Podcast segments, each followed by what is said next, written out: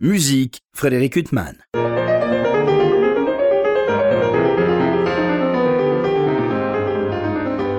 Bonjour Frédéric Huttman, au micro j'ai le plaisir de vous retrouver pour un nouvel entretien. J'ai l'immense plaisir euh, de recevoir les deux frères euh, Fouchenray. Pierre, bonjour. Bonjour. Théo, bonjour. Bonjour. Alors si je vous reçois, c'est à l'occasion de l'apparition du premier volume, double album comme on dit à l'ancienne, euh, de CD consacré aux œuvres de musique de chambre de Schumann. Alors ce premier volume, il est consacré aux œuvres pour violon et piano de Schumann et puis au concerto pour violon, euh, qui est une œuvre absolument merveilleuse, mais qui est un peu mal aimée euh, et qui n'a été redécouverte que tardivement. Et d'ailleurs, il y a un lien quand même avec vous, Théo, euh, en tant que pianiste, puisque le thème du mouvement lent a été repris par Schumann pour faire ses Geister Variationen, aussi une œuvre pas très aimée et qui est absolument merveilleuse. donc, premier volume. alors, vous alternez aussi, il y a des œuvres de Clara Schumann. Donc ça, c'était un souhait euh, de lier Clara euh, à Robert comme ça, de cette manière. Euh. Oui, alors on sortait d'une très grande intégrale Brahms avec Berry Records, qui est notre maison de disques qui nous accompagne dans nos projets fous. Alors c'était normal de, faire un clin d'œil à Clara pour passer à, Robert. Et puis je crois que Clara a eu une, très très grande importance dans la vie musicale de, de Robert. donc c'était tout à fait normal qu'elle soit qu'elle soit présente euh, avec ces magnifiques romances. Elles sont extraordinaires, ces romances euh, pour violon. C'est une œuvre que vous aviez à votre répertoire avant, l'un ou mm, l'autre pas, pas avant pour moi. Et Théo, peut-être l'avais-tu joué? Non plus, non. Et donc, euh, non, c'était une œuvre que j'avais découverte en concert et que j'avais trouvé ça. Enfin, j'ai trouvé ça vraiment formidable parce qu'il y a tout le langage de, Robert Schumann, puis il y a cette petite dose de sucre en plus qui me fait complètement craquer. C'est absolument merveilleux. Alors, question bateau, mais tant pis. Euh, moi, je vous ai entendu l'un et l'autre jouer avec de multiples musiciens euh, euh, différents, en concerto, en musique de chambre. et quand vous jouez tous les deux, c'est quoi C'est-à-dire que vous vous retrouvez sur un terrain qui est complètement différent si vous jouiez avec des instrumentistes avec lesquels vous n'avez pas de lien fraternel, ou alors la question se pose en des termes différents? Enfin, tout le monde doit vous la poser cette question. Non, non, non, euh, c'est une bonne question parce que c'est euh, effectivement quelque chose qui se construit euh, avec le temps. Et je pense que du temps à, parler musique avec mon frère, on en a passé beaucoup. Et, et puis je crois qu'effectivement, on, se connaît, on, se connaît très bien. Donc, avec, effectivement, il y a une connivence. Il y a aussi, pour moi, en tout cas, on a fait nos expériences chacun de, de notre côté aussi avec la musique de chambre. Euh, mais on a toujours gardé ce, lien très fort euh, au fil des années. Euh, donc, en fait, c'est une sorte d'évidence pour nous. De, vous avez une sœur violoncelliste aussi Tout à fait. Donc, et vous jouez tous les trois comme ça, dans, pas dans un but purement. Alors, pas encore, mais elle va être avec nous sur cette intégrale parce qu'elle va jouer une pièce pour deux corps et deux violoncelles et un corps, pardon, un corps de violoncelle et de piano. Euh, oui, aussi une œuvre rare de Schumann. Absolument, qui sera, qui sera jouée, qui sera enregistrée. Mais euh, là, elle est encore en étude. Donc euh, voilà, comme avec Théo, j'ai attendu beaucoup de, temps finalement, parce qu'on a ah. presque, on a 9 ans d'écart. Alors bon, j'ai attendu qu'il soit un musicien accompli pour, pour qu'on joue ensemble, parce que sinon, j'aurais peut-être était écrasant d'une certaine manière dans les répétitions. Et puis alors euh, là maintenant, on est complètement d'égal à égal. La question de, l'âge ne se pose plus et de l'expérience non plus. Et puis comme disait Théo, on a passé tellement de temps à parler de musique qu'il y a aussi beaucoup de raccourcis qu'on peut prendre en se disant juste un mot. Euh, beaucoup de choses peuvent en découler. Quoi. Donc euh, ça, va, ça va très vite. Alors, euh, ce premier volume de cette intégrale de la musique euh, de chambre de Robert Schumann, euh, vous avez, il y a eu cet enregistrement extraordinaire en, public de la musique de chambre de Brahms. Euh, la musique de chambre de Brahms, c'est une vingtaine de chefs-d'œuvre euh, absolus euh, qui heureusement sont beaucoup joués. Bon, il y a des œuvres comme le trio avec corps ou le trio avec piano, violoncelle, clarinette qui sont un peu moins joués malheureusement. Mais c'est quand même entre les quatuors avec piano ou d'autres œuvres, les trois sonates pour piano et violon, bref, ou les deux sonates violoncelle. c'est autant de chefs-d'œuvre qui, qui, sont heureusement beaucoup joués dans les salles de concert. La musique de Schumann, aussi géniale soit-elle, hormis le quintet, on ne peut pas non plus dire qu'elle embarrasse totalement les salles de concert. Hmm. Euh, et c'est quand même bizarre parce que c'est une musique euh, sublime de bout en bout. mais, à quoi ça tient en fait, que ce soit moins populaire Ça, peut s'expliquer de deux manières, peut-être différentes, trois peut-être même, on peut dire. Déjà, euh, sa musique pour piano seul, et vraiment, par contre, elle, vraiment euh, très importante et très jouée. Oui, Alors, mais elle n'a euh, pas la popularité d'un Chopin. Ou... Par exemple, il y a des œuvres comme les David Boudler Tetson, on va en parler avec vous, Bien Théo. sûr, alors on peut toujours trouver plus tard encore que, que Schumann, mais disons que la musique Oui. pour piano seul prend beaucoup d'importance déjà et on, on en parle beaucoup plus. Ensuite, la difficulté euh, peut-être qu'on a avec euh, Schumann, c'est que euh, souvent sa musique se révèle au fur et à mesure des écoutes. Ça, on, on peut le constater parce que on, on entend euh, sa troisième sonate. Je me souviens de la première fois que je l'ai entendue. Il y a, il y a ça m'a, marqué, ça m'a choqué profondément, bouleversé, mais euh, il y avait des choses qui restaient en, en question. Euh, je me suis dit bon, euh, j'ai pas tout compris. Voilà. Puis il a fallu une deuxième écoute, puis une troisième écoute, puis il a fallu que je me plonge dedans pour la comprendre encore mieux. Et puis son concerto pour violon, c'est pareil. Euh, il va pas non plus dans le sens des instruments comme Brahms peut le faire ou comme Chopin peut le faire, hein, vu qu'on a cité ces deux-là. Euh, Chopin et Brahms savent écrire pour l'instrumentiste, pour le plaisir de l'instrumentiste, pour le plaisir de l'instrument aussi. Et euh, c'est pas du tout le cas de Schumann qui cherche pas du tout un geste euh, fluide et, euh, et- et- naturel. Il est, il est dans une il est dans des, obsessions musicales, il, essaye d'utiliser parfois les instruments à contre-emploi, il adore utiliser les médiums du violon. Alors, euh, ce qui fait que ça donne un concerto qui est pas du tout brillant, par exemple, et qui est un concerto qui est tout dans le, dans le, hum, enfin oui, il fait sonner le violon d'une autre manière. C'est vraiment, donc ça, il faut se l'approprier. C'est pas simple. À la- fois, faut se l'approprier quand on essaie de le jouer, puis à la fois, faut se l'approprier quand on essaie de l'écouter. Il y a un travail énorme à faire en tant qu'interprète, puis aussi en tant que mélomane. Alors c'est peut-être pour ces, au moins ces deux raisons que- qu'il est moins joué que les autres. Vous, Théo, je vous ai entendu euh, assez récemment jouer le quintet euh, aux côtés du Quatuor euh, à Rhodes, euh, concert il y a quelque temps à la salle Cortot. C'est un univers que vous jouez beaucoup, Robert Schumann, que ce soit en, en soliste ou en Oui, musique de chambre. c'est un compositeur que forcément quand on est pianiste, c'est vrai qu'on est obligé de d'y passer parce qu'il a sa, il a aussi sa propre technique, je vais dire, et puis euh, c'est un compositeur qui est quand même très très attirant euh, pour les jeunes pianistes parce que c'est c'est l'expression du, du romantisme euh, moderne. euh, quand on écoute euh, bah, des choses comme les Davis Buller euh, ou la fantaisie, les moi, c'est scènes le d'enfants, sommet de la littérature pour Voilà, piano. c'est- De, bah c'est c'est extraordinaire. il y a que des sommets, mais ça, c'est vraiment le- le- la Ah, perle c'est- de la c'est- couronne. Ça c'est réussi, ouais, on peut le dire. Mais c'est, oui, il va, il va à des, des- des- des niveaux rares d'intimité atteints et, et, euh, et je pense que c'est quelque chose qu'il faut découvrir jeune. Donc c'est quelque chose avec lequel j'ai vécu très très jeune, euh, notamment avec les Davis Müller. Je crois que c'est une des premières pièces que j'ai jouées de Schumann. C'est, pas commun, mais j'adorais ça. donc je- voilà. Et euh, C'était et- Hortense Cartier-Bresson qui vous a travaillé cette il œuvre me semble que je l'ai travaillé avec elle euh, quand j'étais euh, encore à Boulogne, Billancourt. Et euh, Et j'ai souvenir de toi euh, travaillant les scènes d'enfants et t'avais euh, t'avais 8 ans. hein. Ah bah voilà. Je- Donc mais l'âge euh, de l'œuvre. Ouais, non, mais c'est c'est euh, Schumann est très important pour la vie d'un pianiste. Je pense qu'on peut pas y couper.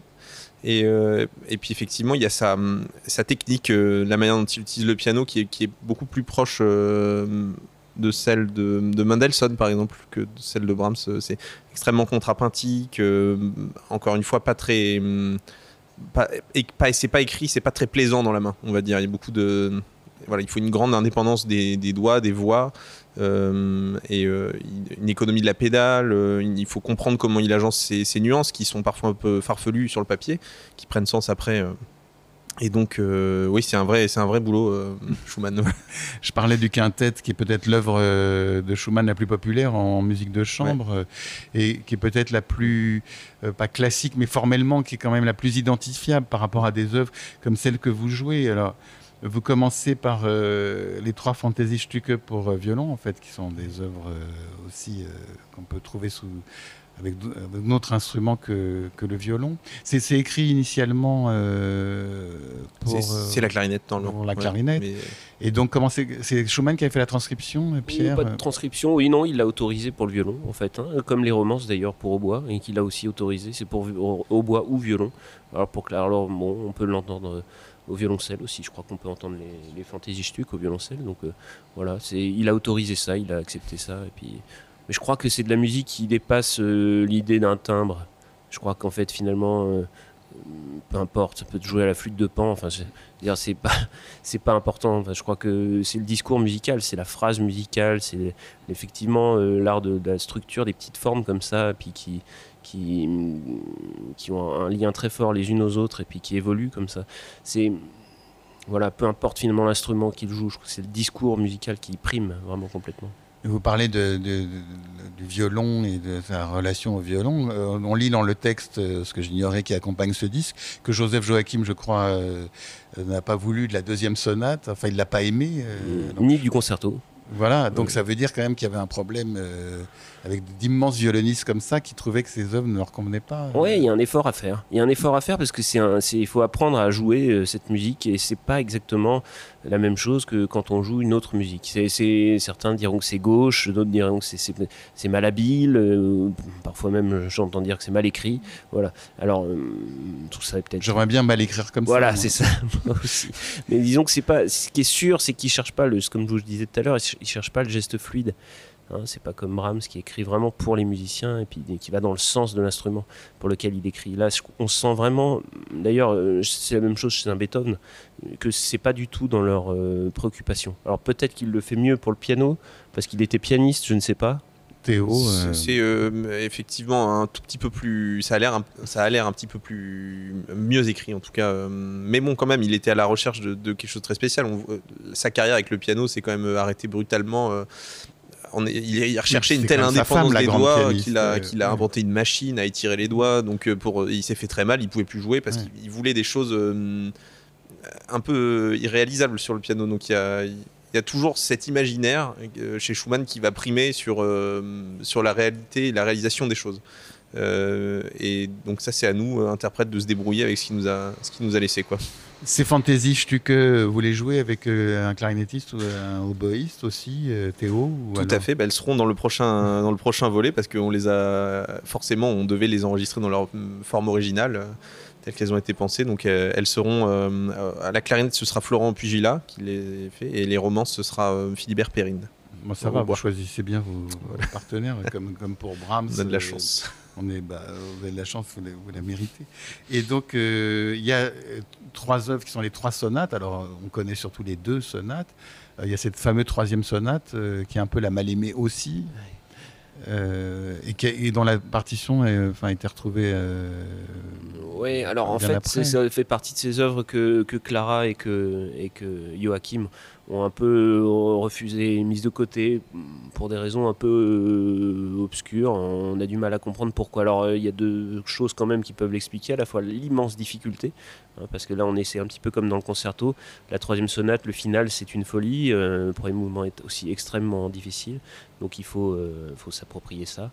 Euh, et c'est un vrai boulot. Et c'est sûr que si Joachim le lit comme ça, et, puis bon, il, il va pas sentir tout de suite le truc, quoi. Donc, euh, et puis il y avait l'état mental de, Robert Schumann à ce moment-là. Et je crois que Clara avait un peu envie de cacher tout ça, avait envie de cacher son mari l'état de son mari. Et donc probablement aussi sa production musicale, parce qu'elle devait considérer qu'il devait pas être tout à fait dans son état normal et que sa musique en, en pâtissait. Alors moi je trouve pas, je trouve qu'il est resté lui-même jusqu'au bout.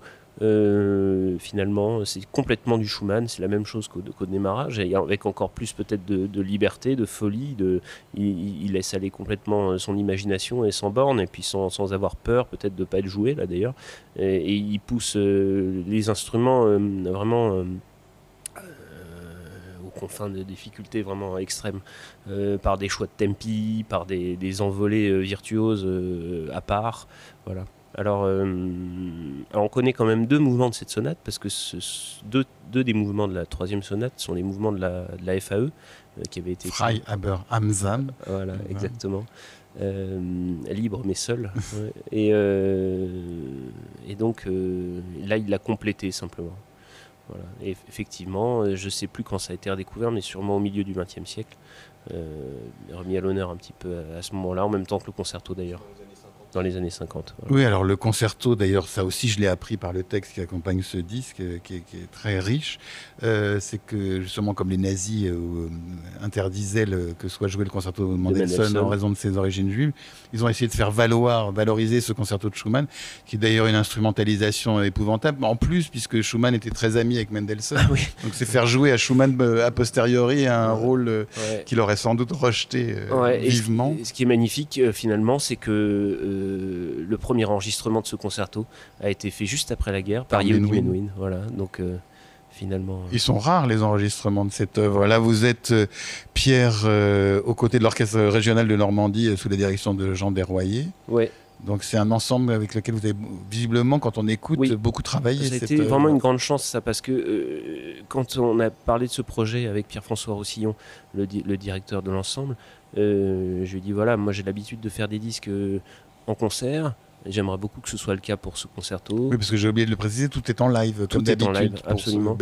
J'ai dit voilà, mais euh, ce, qui, ce, qui, est bien dans, dans ces cas-là, évidemment qu'on peut refaire, mais seulement on a beaucoup moins de temps qu'en studio. Hein. Euh, et donc, ce qui est formidable, c'est d'arriver en ayant un niveau de préparation qui est très très très élevé. Alors, euh, il m'a écouté, il m'a entendu, et puis on a fait les choses dans l'ordre. C'est-à-dire que quand je dis ça, je dis souvent les gens font un disque puis ensuite, ils utilisent ce disque pour faire des concerts. Et là, on a fait les choses dans le bon ordre, enfin, en tout cas, peut-être pas dans le bon commercialement, mais dans, le bon ordre pour moi, pour la musique. Euh, c'est-à-dire qu'on a fait euh, cinq concerts avant. Euh, donc on a fait les répétitions, puis ensuite on est parti en, une sorte de petite tournée. Quoi. Et, et là c'était formidable parce que à chaque fois avec Jean on a pu se faire des retours sur ce qui s'était passé, puis se comprendre, et puis je crois que ça, c'est comme ça qu'on travaille aussi. C'est par la scène, c'est comme ça qu'on apprend beaucoup. Et, là, c'est sûr que quand on est arrivé sous les micros, je crois que lui et moi savions vraiment ce qu'on pouvait faire et ce qu'on voulait faire. C'est une œuvre merveilleuse, ce concerto. On ne s'explique pas qu'il ne soit pas plus joué quand même. J'imagine qu'il est d'une très grande difficulté. Très grande difficulté. Euh, Tchaïkovski ou Brahms n'ont pas l'air très faciles non plus. C'est presque si, c'est plus évident euh, d'une certaine manière. Et puis c'est plus évident pour le public aussi, parce que ce sont des concertos qui, sont, qui vont dans le sens de la brillance du violon. Oui, comme Mendelssohn. Euh, exactement. Oui, oui, là, il n'y a effectivement pas le charme immédiat euh, des œuvres qu'on vient de citer. Alors, on va s'éloigner un temps de notre grand amour pour Robert Schumann pour se tourner vers un autre grand compositeur, puisque euh, l'un et l'autre, cet été, euh, vous serez par Mons et par Vaux. Il y, a un mot et un, Vaux, et un Val vers lequel vous serez réunis, mais pas exactement au même moment. Mais c'est le Festival de la Chaise-Dieu. et vous, Théo, vous allez jouer le troisième concerto de Rachmaninoff.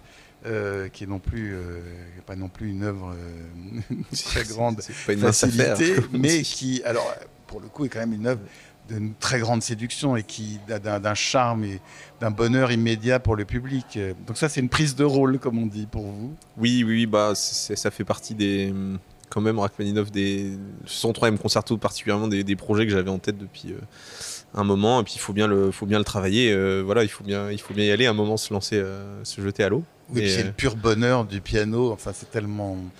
Alors voilà, ça c'est le. Pour nous, public, c'est complètement jouissif. La dichotomie entre le bonheur du public et, celui du pianiste à ce moment-là. Mais euh, oui, oui, c'est. Je, c'est un, vrai plaisir de jouer cette musique. Moi, j'ai une vraie passion pour euh, ce compositeur euh, qui est plus récente, mais j'adore comment il écrit pour l'orchestre. on a la sensation de faire partie d'un très très grand voyage qui long, euh, mais qui, qui, finit en, apothéose euh, absolument. Et puis il a cette science pour faire des phrases immenses, Rachmaninoff, et, et ça, je suis, je suis ravi de, pouvoir expérimenter ça. C'est un répertoire que vous avez abordé beaucoup euh, au niveau pianistique soliste. Comme, comme beaucoup de choses, je l'ai abordé en premier par le biais de la musique de chambre. Alors j'ai beaucoup joué sa sonate pour violoncelle. Et le trio, les trios. Les trios. J'ai joué aussi sa suite, sa seconde suite pour deux pianos. Et puis euh, effectivement, plus jeune, j'avais joué quelques, quelques études tableau, euh, mais jamais, euh, jamais sa sonate ou, ses préludes. Et puis j'écoutais énormément, j'étais fasciné par le quatrième quand j'étais jeune. toujours maintenant, je, l'aime beaucoup. C'est étonnant d'ailleurs ce quatrième parce que c'est le seul que Michelangeli Benedetti a enregistré. Bah oui, Avec et pourtant il est aussi, c'est pas, c'est le moins joué des, des quatre. Ouais, je, je, sais, je comprends pas bien ça parce que je trouve, je trouve que c'est quand même vraiment un Rachmaninoff qui maîtrise totalement. Hein son discours. Alors effectivement, le troisième est plus, est plus immédiat. Je pense que le troisième, c'est l'équilibre parfait entre euh, sa, maîtrise de composition et puis aussi cette, cette générosité euh, immédiate dans son discours. Alors vous serez avec l'Orchestre national d'Île-de-France euh, et Caglione, euh, son chef, que vous n'avez pas encore rencontré. Euh, et comment ça se passe des œuvres quand même Il faut beaucoup discuter avec le, le chef quand on joue des concertos de cette envergure ou n'importe quel concerto. Vous n'avez pas forcément toujours le temps. Non, ça c'est parfois un peu l'inconvénient du concerto. C'est il faut savoir faire des concessions. Mais je pense que voilà, sur des œuvres comme ça, euh, c'est-à-dire l'orchestre connaît très bien, le chef connaît forcément très bien, le pianiste il a tellement travaillé que normalement il connaît bien. Donc euh, je pense qu'on arrive euh, avec des gens qui, qui, qui, ont cette musique dans l'oreille. Donc ça pose peut-être moins de problèmes que le concerto pour violon de Schumann par exemple. Vous Pierre, vous serez aussi à ce festival de la Chaise Dieu, alors pour des concerts de musique de chambre avec des partenaires euh, aussi, Lisberto, Romain Descharmes. Romain Descharmes, je crois que fois précédente où je vous avais interviewé, vous veniez de faire paraître l'intégrale des sonates de Beethoven oui. avec lui. Ça va que c'est pas non plus un petit morceau. Ah non, non c'est sûr. Non, un partenaire de très longue date. Je me réjouis de retrouver. Et puis alors on fera deux, deux grands concerts avec euh, ces musiciens. Et puis aussi on fera d'autres concerts avec des, des jeunes euh, talents euh, qu'on va faire travailler pendant une semaine là-bas en quatuor à cordes, en trio avec piano des jeunes qui jouent déjà, qui font déjà plein de choses. Et puis alors, euh, ils joueront seuls, puis on jouera aussi avec eux. On fera un beau concert de chaussons euh, avec le quatuor Magenta par exemple, et puis, euh, et puis plein, plein d'autres choses. Meilleur souvenir euh, où je vous avais entendu avec Romain Descharmes euh, et un illustre quatuor euh, au Bouffe du Nord jouer le concert de chaussons. Le Fine Arts Quartet. Voilà, Fine Arts Quartet. Ouais, je, ouais. je, cherche le nom. Ouais. Pourtant, Dieu sait s'ils sont connus. Euh, et puis alors, c'est drôle parce que le concert de chansons, c'est Neuf Sublime aussi, où il y a une séduction immédiate du violon. Et le pianiste, euh, derrière, ça a l'air épouvantablement difficile.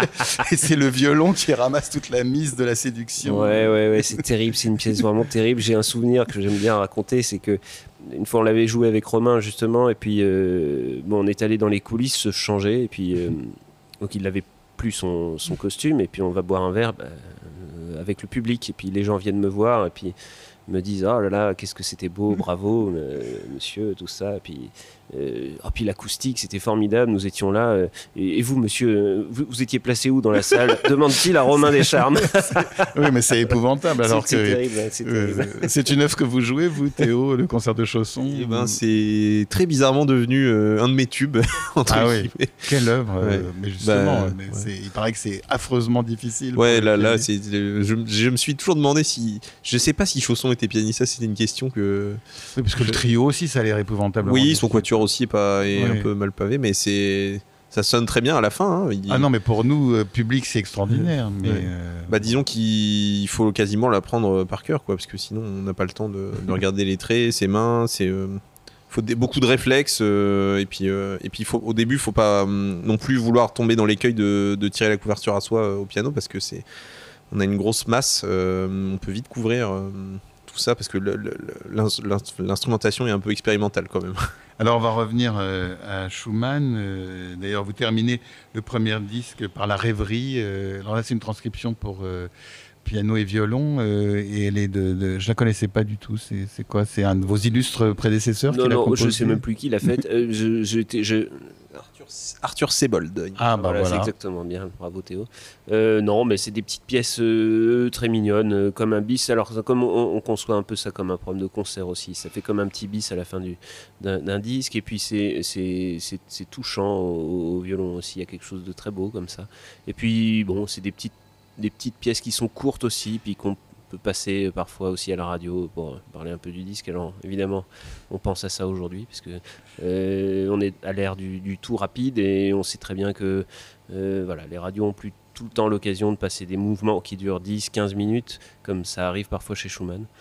Alors euh, voilà, une petite pièce où il y a un lyrisme euh, comme ça, un, comme un, bonbon euh, bourré de lyrisme et qui, qui dure 2-3 minutes, on s'en prive pas. Alors, tout est sublime dans cette musique de, de, Schumann pour violon et piano ou pour violon et orchestre. Mais bon, il y a quand même une œuvre pour laquelle j'éprouve une passion particulière, c'est la deuxième sonate, avec le fameux mouvement lent de la deuxième sonate, qui est absolument bouleversant. Ouais, ça c'est un, un, je sais pas s'il y a des mots pour décrire ça, c'est sûr, c'est incroyable. C'est incroyable. Ça commence avec un pizzicato et puis de manière presque euh, anodine, on pourrait dire, et puis ça devient tout de suite euh, sublime. Ouais, ouais. Je sais pas si tu peux décrire je ça. sais pas, Théo, c'est parfois difficile de parler des choses. c'est parfois bah, plus facile de dire du mal des choses que oui, d'en dire. bah, si, c'est. Euh, il nous fait passer par plein d'états. Euh, et effectivement, ça commence par, par ces pistes de violon qui, qui font penser un petit peu à une, une sérénade, quoi. Euh, au balcon, je dirais. Mais euh, il arrive à, à, un moment donné à nous, à nous suspendre euh, dans le temps. Quoi. Il, y a, il y a quelque chose dans le, qui se passe avec le, le ressenti euh, temporel. Je pense que le public ne sait pas exactement combien de temps ça dure. Euh, euh, il y a quelque chose de l'ordre de, de, la lévitation, de la oui, suspension. Et puis, ça, ouais. et puis ça finit dans une telle, telle poésie que. C'est de la musique, je trouve que Schumann, il, il, c'est peut-être le meilleur compositeur pour euh, créer le silence à la fin. Il, il fait ça euh, incroyablement bien. On a, c'est pas un compositeur où on a forcément envie d'applaudir tout le temps. Euh, on, on, a envie de, se, de, rester entre nous avec cette, cette poésie et, et c'est, un compositeur très spécial pour ça. Oui, oui c'est vrai. Ça, ça, fait toucher du doigt notre intimité. Ouais, ça explique aussi pourquoi aussi c'est pas tout le temps programmé, peut-être aussi. Voilà, encore une réponse. Pourquoi est-ce qu'on n'entend pas ça dans les salles On en cherche toujours les choses qui, sont, qui vont marcher, qui vont fonctionner. Puis alors on a l'impression parfois que finalement le, la poésie intérieure, le calme, un public qui sort en silence, c'est peut-être euh, c'est peut-être un four, mais pas du tout. c'est peut-être ça qu'il faut trouver. Alors cette euh, intégrale en construction de la musique de chambre de Schumann, elle fait suite, on le disait, euh, à cette intégrale qui a fait date de la musique de chambre de Brahms, qui, parce que bon, il y a certaines œuvres qui sont énormément enregistrées dans la musique de chambre de Brahms, mais pas tout. Et puis donc ça permettait d'avoir un panorama euh, complet. Ça a, fait, ça a eu vraiment un énorme écho cette intégrale. Enfin, c'est peut-être pas à vous de le dire, mais moi je le dis parce que c'est vraiment, elle a fait date. Euh... Ouais, mais ça me fait plaisir de l'entendre. Bah, C'était en tout cas un énorme travail. Et puis alors, ce qui est sûr, c'est que bah, ça n'avait ça avait jamais été fait par une seule et même équipe. Hein, parce que oui. les violonistes font euh, leur sonate et puis éventuellement ils vont faire les trios. Et puis, oui, il n'y a pas de violoniste qui intègre un quatuor voilà. comme vous avec le quatuor Strada. C'est ça, voilà, ça. Alors ça, c'est l'intérêt aussi. C'est ce je crois ce qu'on arrive à proposer avec ces équipes là comme ça, qu'on arrive à fédérer autour d'un compositeur, c'est de finalement de, disparaître derrière le nom du compositeur, parce qu'on va tout jouer. Donc les gens qui veulent, qui veulent entendre ça, je bon, ils nous découvrent peut-être au début, et puis après, bon, ils, oublient presque que c'est nous. Enfin, ils, vont vraiment à la découverte. Parce que quand on change d'interprète et qu'on change de, de morceau, enfin d'œuvre, il y a toujours une confusion chez l'auditeur. Il se dit, bah tiens, c'est peut-être euh, cet interprète-là qui met ça plus en lumière. Que... Alors que là, il y a une sorte de, finalement, de neutralité par rapport au compositeur. C'est toujours les mêmes gens qui jouent. Donc si on a envie de vraiment d'essayer d'aller trouver les différences de Schumann lui-même, alors c'est une, une, bonne, une bonne façon de, de, de faire, je crois. Alors, ce qui est quand même d'impressionnant dans la musique de chambre de Brahms, euh, on le disait, c'est qu'il y a une vingtaine d'œuvres, il n'y a Ouais. pas une miette euh, Ouais, à jeter. Enfin, il n'y a pas une note qui ne soit pas sublime. Ouais, euh, c'est- je sais, c'est fou. Mais bon, en fait, c'est le cas chez Schumann. hein. oui. Euh, c'est vrai qu'on dit ça beaucoup de Brahms parce que euh, oui, il a énormément retravaillé, il a, Voilà, il a- et puis- il y a son génie, plus voilà, le travail. Il y a énormément d'œuvres, voilà, de, de musique de chambre, effectivement, c'est incroyable. Mais bon, euh, chez Schumann, je, et puis bon, enfin, chez tous ces grands, en fait, hein, il y a des- un corpus que je, je découvre là en ce moment, qui sont les 15 sonates pour, euh, pour violon et piano de Mozart. Alors, c'est bizarre de dire que je découvre ça à presque 40 ans, mais Mais non, mais il y en a- euh, toutes ne sont pas jouées. euh, Exactement, toutes ne sont pas jouées. Et puis euh, là, on- je les travaille beaucoup avec euh, la, la professeure de Théo, Hortense Cartier-Bresson. Et puis, bah, on se faisait cette réflexion de se dire qu'il n'y en a pas, il y a pas un- une demi-note à jeter. C'est incroyable. Ces gens sont euh, sur une autre planète, quoi. hein. Vous évoquez le, le nom de d'Hortense Cartier-Bresson, comme euh, j'aime aussi euh, l'é- l'évoquer, donc qui a été votre professeur euh, Théo, et puis c'est émouvant parce que dans cette intégrale Schumann, vous allez jouer euh, à ses côtés donc cette œuvre pour deux pianos, Ouais. deux violoncelles et corps, l'andante et, Et variation, variations, que ouais. je ne me trompe pas dans le nom, Mm. qui est une œuvre aussi merveilleuse et fort peu jouée, compte tenu notamment de la configuration instrumentale. Euh, donc c'est un choix euh, affectif de jouer avec Hortense Cartier-Bresson. euh, Oui, je, crois que c'est une, des personnalités qui m'a le plus marqué dans, mon développement, et qui continue de le faire d'ailleurs à l'écoute de ses récents disques. Et, on avait envie, je crois, communément de partager un moment de musique ensemble. et je crois, je crois qu'on a la même passion pour, Schumann, elle et moi, le même. Euh, pas seulement la, même passion, mais aussi le, la, même idée de, de cette musique. Je pense que c'est quand on réunit une équipe, c'est aussi c'est aussi ça, c'est-à-dire comment on va se stimuler les uns les autres, mais mais est-ce qu'on est d'accord sur le, la stratégie de base quoi Oui, mais quand on voit d'ailleurs euh, tous vos, nombreux concerts, vous jouez souvent avec des partenaires différents, mais enfin quand même vous revenez toujours au même quand vous faites un projet de cette envergure. On parle de Lisberto à l'alto, Sarah Nemtanou, euh, mm. euh, François Salk ou d'autres. Enfin, il y a des noms qui reviennent, donc ça veut dire que vous avez besoin aussi pour construire un tel projet de, de gens avec qui vous avez une proximité musicale évidente. Bah, oui, c'est sûr. Et puis aussi parce qu'il y a un rapport au temps.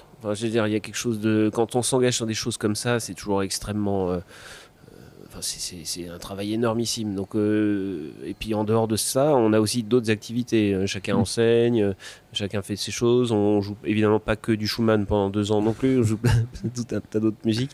Alors, c'est sûr que d'avoir ces amitiés et puis ces, ces, ces rapports euh, comme ça entre collègues si forts et si construits depuis des années, c'est aussi un gain de temps euh, incroyable.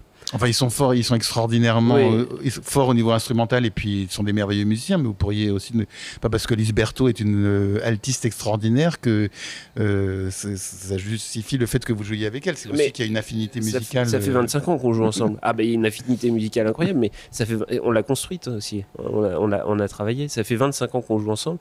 Euh, et, c'est ça, c'est un gain de temps fou. Ben, c'est ce que je disais au début de, cette, euh, cette, interview avec Théo, c'est que des fois un mot, on dit un mot, et puis il y a tout un tas d'autres idées qui découlent derrière. On sait ce qu'on dit derrière un mot, il peut y avoir 30, euh, 30 phrases en fait. Quelqu'un que je connais pas qui est tout aussi fort, pour lui expliquer ce que je veux, il va me falloir 5-6 minutes. Et puis là, parfois, un mot suffit. Voilà. Et c'est la même chose avec Lise, avec François, avec Sarah voilà, il y a une immédiateté euh, incroyable. Alors nous voilà malheureusement au terme de cet entretien, mais j'aurais bien continué 15 heures à vous faire parler de Schumann et de tous les musiciens qui vous sont chers. On va peut-être terminer avec vous, Théo, parce qu'il me vient une, une idée à l'esprit. On a parlé de Schumann, de Rachmaninoff, de Brahms, de bien d'autres. Vous, le, quand vous travaillez, vous n'avez pas d'impératif euh, de concert, ce qui ne doit pas être souvent le cas, mais Qu'est-ce que vous travaillez, vous, euh, si je puis dire, qui, vous procure euh, une joie intense, euh, qui vous fait débuter la journée de travail? Alors, ils sont quelques-uns hein, des compositeurs dans ce cas-là, mais, euh, mais en ce moment, c'est vrai que je, tous les jours, je m'adonne à la musique de Gabriel Fauré. Ah oui. Euh, et assez nocturne. On n'est pas loin de Schumann non plus euh, quand on parle de Fauré. C'est pour moi le, le, digne successeur dont Schumann a été le. pas Schumann, Saint-Saëns a été le, le maillon qui les relie d'ailleurs. Et oui, oui, Schumann et Fauré sont proches. et c'est pas du tout incompatible.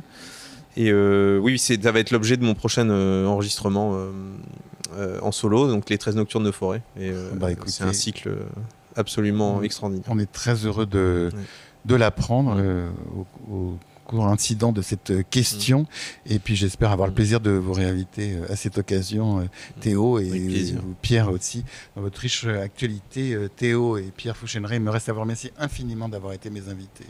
Merci. Merci beaucoup. Pour illustrer cet entretien avec Pierre et Théo Fouchenray, je vous propose de les écouter interpréter trois romances pour violon et piano de Robert Schumann, suivi de la première sonate pour violon et piano du même Robert Schumann. Je vous souhaite une très belle écoute de ces œuvres magnifiques et une très bonne fin de soirée sur RCJ.